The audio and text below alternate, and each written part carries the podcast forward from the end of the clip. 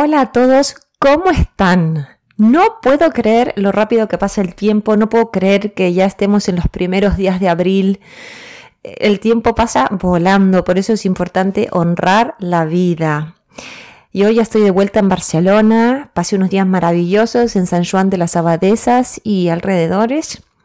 Y ahora estoy en mi rinconcito de siempre, dándole vueltas a un tema que me han hecho llegar mucho, mucho por las redes sociales por Instagram, recuerden que es donde más me comunico con la gente. Si me quieren hacer llegar un tema, eh, háganlo vía mensaje directo.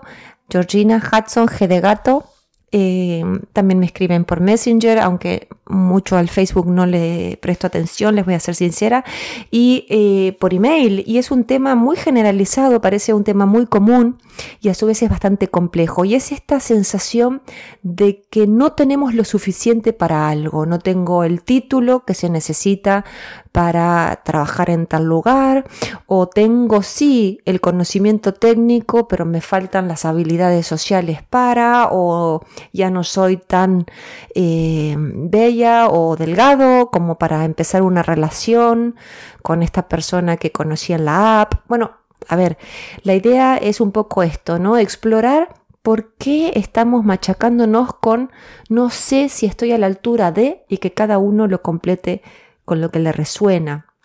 Es, es una especie de inseguridad, diría casi crónica, a no ser lo suficiente tanto en el trabajo o en la vida personal.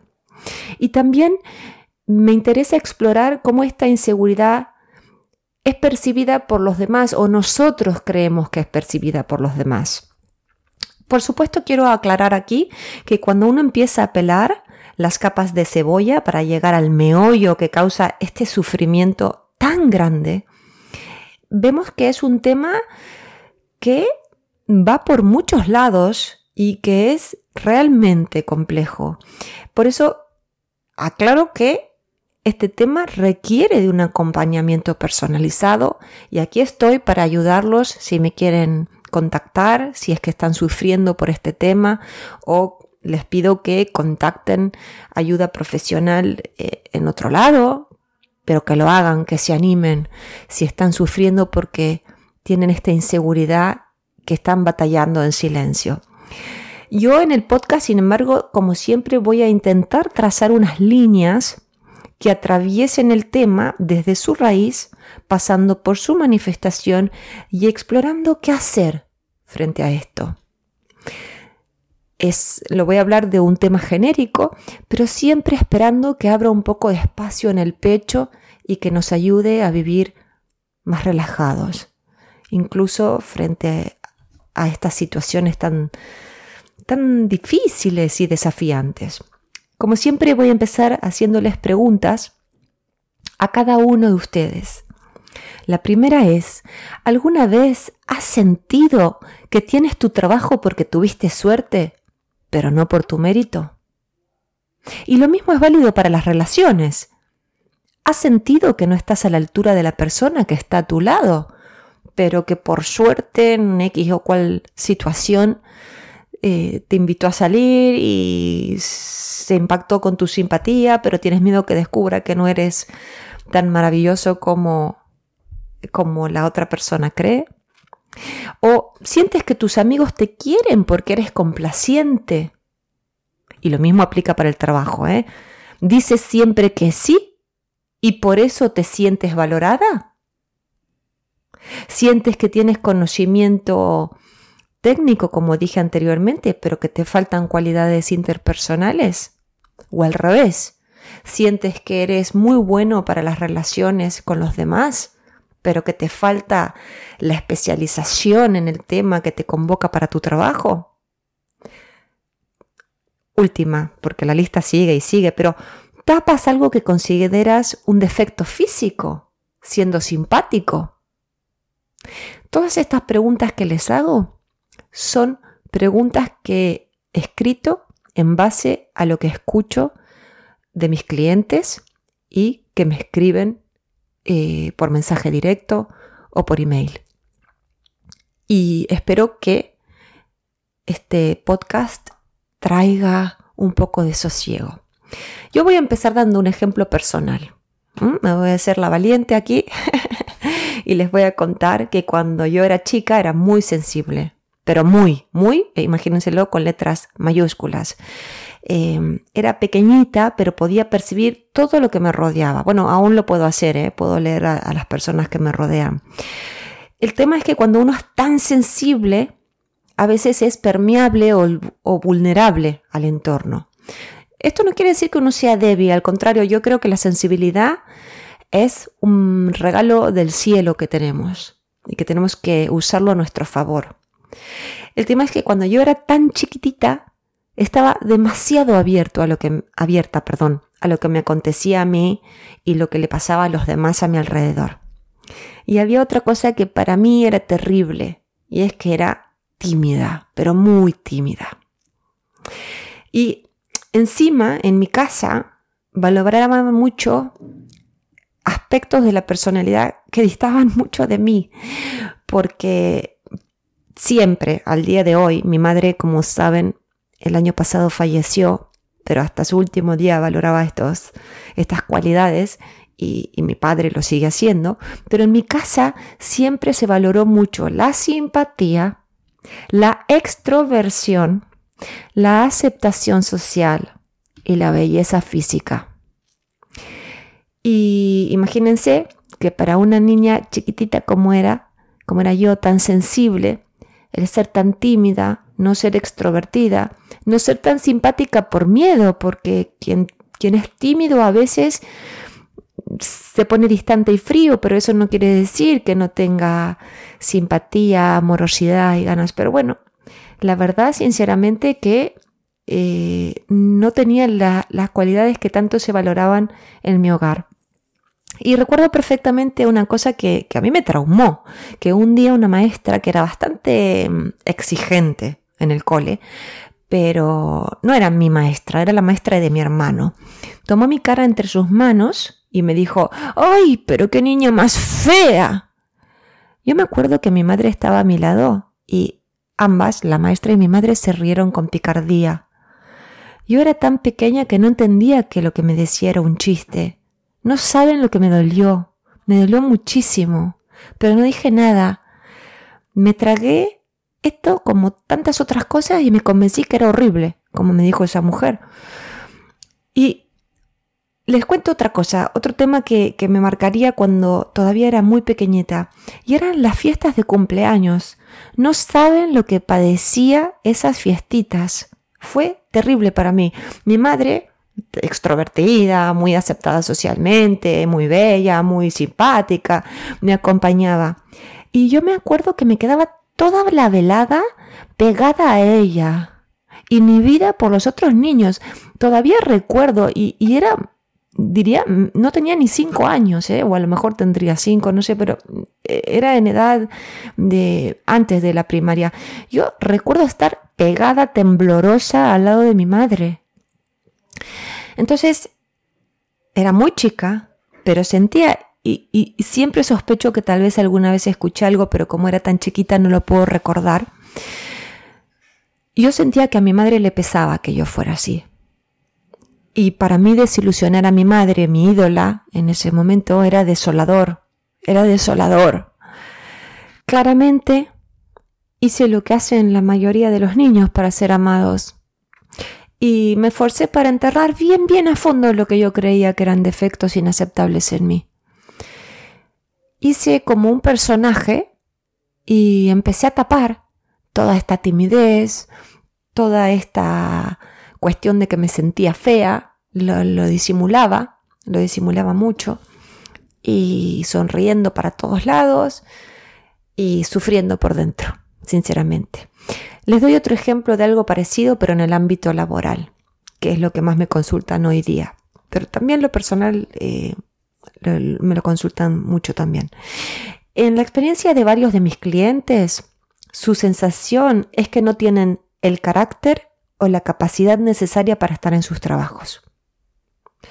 Esto, por supuesto, les trae aparejado mucho estrés, imagínense. Cuando les pregunto, ¿qué creen que los llevó a donde están? La respuesta es casi siempre la misma. Algunas veces me dicen, y porque yo sé mucho de este tema, el problema es que no tengo el carácter para llevar adelante equipos. O me dicen, y debe ser que me resulta fácil relacionarme con los demás. Y además, soy muy de tirar para adelante. El tema es que a mí me falta el nivel de especialización requerido para esto. Cuando les continúo preguntando cómo manejan esa inseguridad y ese sufrimiento, me cuentan o que ponen distancia y se esconden de los otros para no correr riesgos, o que le dicen a todo que sí para suplir lo que ellos creen una carencia técnica o de conocimiento para su puesto. ¿Cuál es el resultado? Me imagino que todo el mundo se lo está contestando, pero un sufrimiento interior muy grande. En el esfuerzo este de tapar las falencias percibidas, hay una hipervigilancia para que el verdadero ser no salga a la luz, porque claro, cuando uno siente que no tiene lo suficiente para, intenta esconder lo que uno percibe como un defecto. Entonces hay así como un estrés, una necesidad de que, que por favor nadie me descubra. En algunos casos, les voy a decir una cosa, esto es a desmedro del progreso de mis clientes o de las personas incluso que me escriben y me dicen, mira, yo quiero hacer tal trabajo, pero no tengo el título, no me animo a salir y buscar, porque me falta, me falta el título, el certificado, no fui a la universidad, ¿no? Entonces, ¿qué pasa? En el esconderse, estas personas muchas veces dejan de hacerse oír y dejan de contribuir. Y es más, es más, a veces es tanta la necesidad, eh, es más, a veces es tanta la necesidad de evitar el error, a toda costa, a toda costa. Porque claro, como la persona se siente que es defectuosa, y lo digo entre comillas, porque por supuesto es una ilusión, eso no es verdad, pero como estas personas se sienten defectuosas, igual que yo cuando era chiquita, que me sentía defectuosa, ¿qué se hace? Se trata de evitar cualquier error, cualquier cosita que haga que los otros apunten a uno.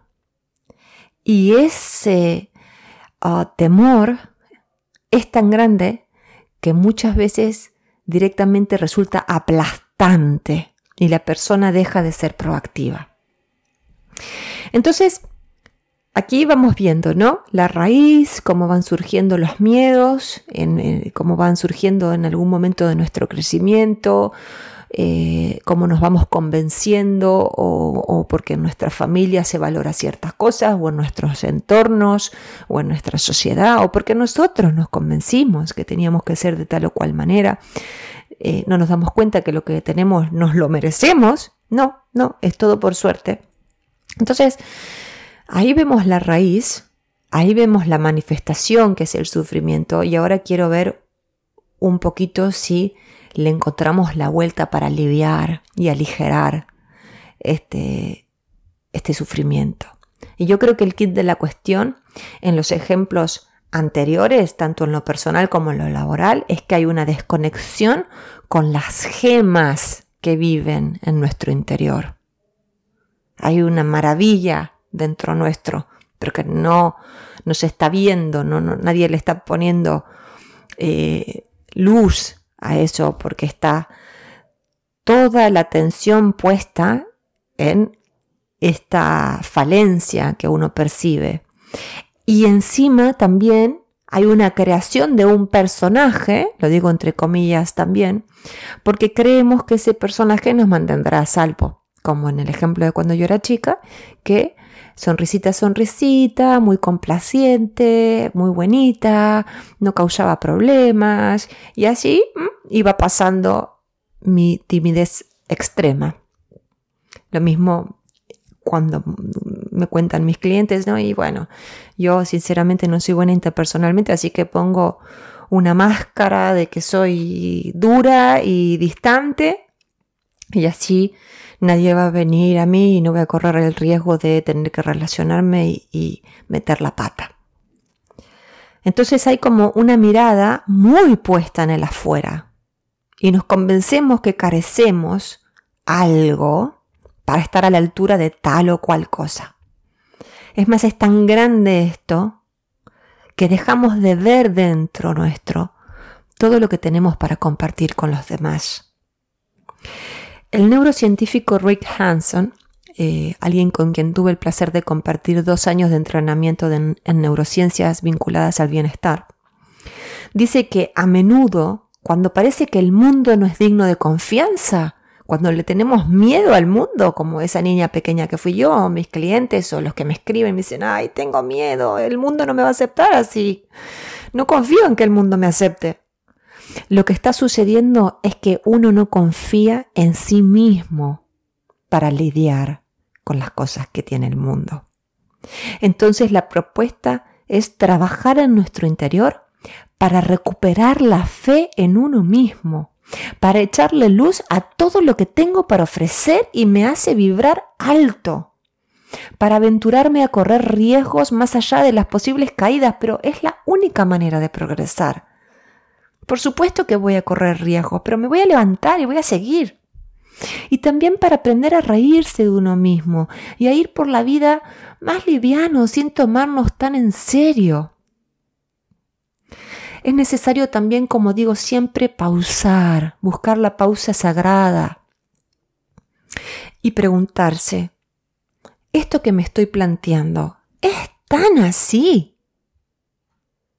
A veces simplemente es reconocer que uno está metido en una máquina de pensar en exceso y de obsesionarse con ciertos parámetros. ¿Es tan así? ¿Realmente se necesita un título universitario para hacer esto que yo quiero? Por ejemplo, en el caso de una de las consultas que tuve. O ¿realmente tengo que ser la reina de las relaciones sociales para triunfar en mi trabajo? ¿O simplemente tengo que mirar dentro mío y ver que tengo una bondad y tengo un deseo de armonía y de empatía y, que todo funcione bien y de cooperar, pero simplemente no soy extrovertida y punto. O a lo mejor soy muy simpático y, voy, empujo y voy para adelante y, llevo los equipos para adelante. Y es tan así que necesito ser el súper especialista en el tema. ¿O será que me contrataron porque justamente lo que necesitan es alguien que tire para adelante? Entonces, por favor, les, les pido que se pregunten eso. ¿Es tan así? Esto que me tortura, ¿es tan así? Hay veces que simplemente hay que poder soportar cierta incomodidad. Eh, hay que saber que las cosas a lo mejor no saldrán como nosotros queremos o que no sé con certeza absoluta cómo saldrán las cosas o cómo me verán los demás, pero necesito atreverme porque si no me atrevo no avanzo, me quedo estancada.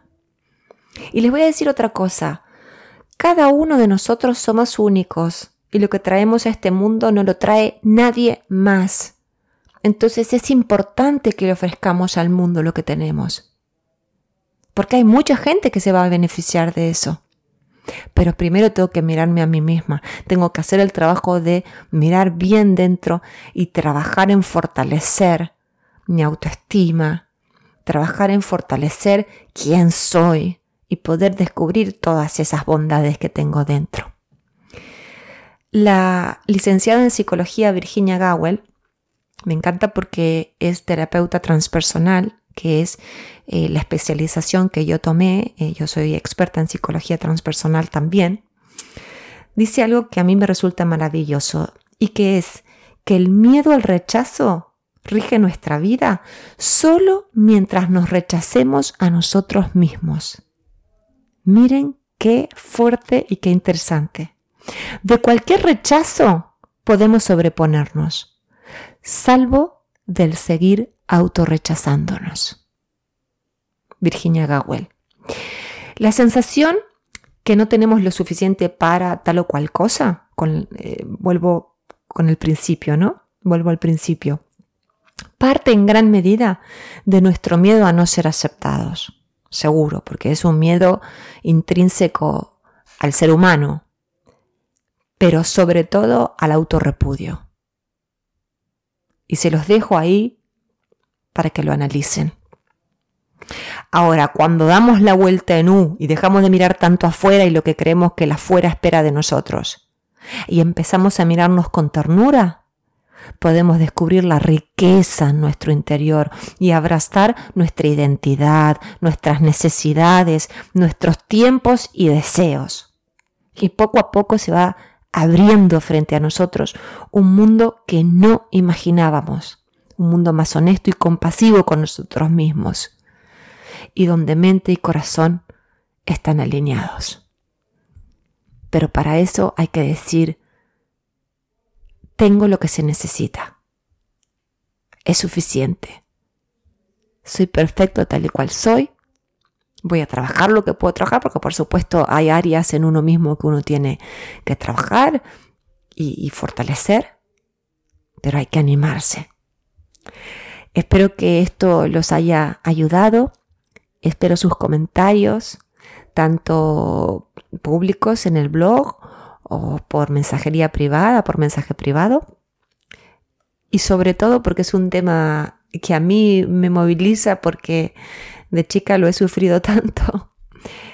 Eh, creo que muchos van a estar necesitando el abrazo que siempre les mando. Así que espero que sientan que los estoy abrazando muy fuerte. Hasta la próxima semana.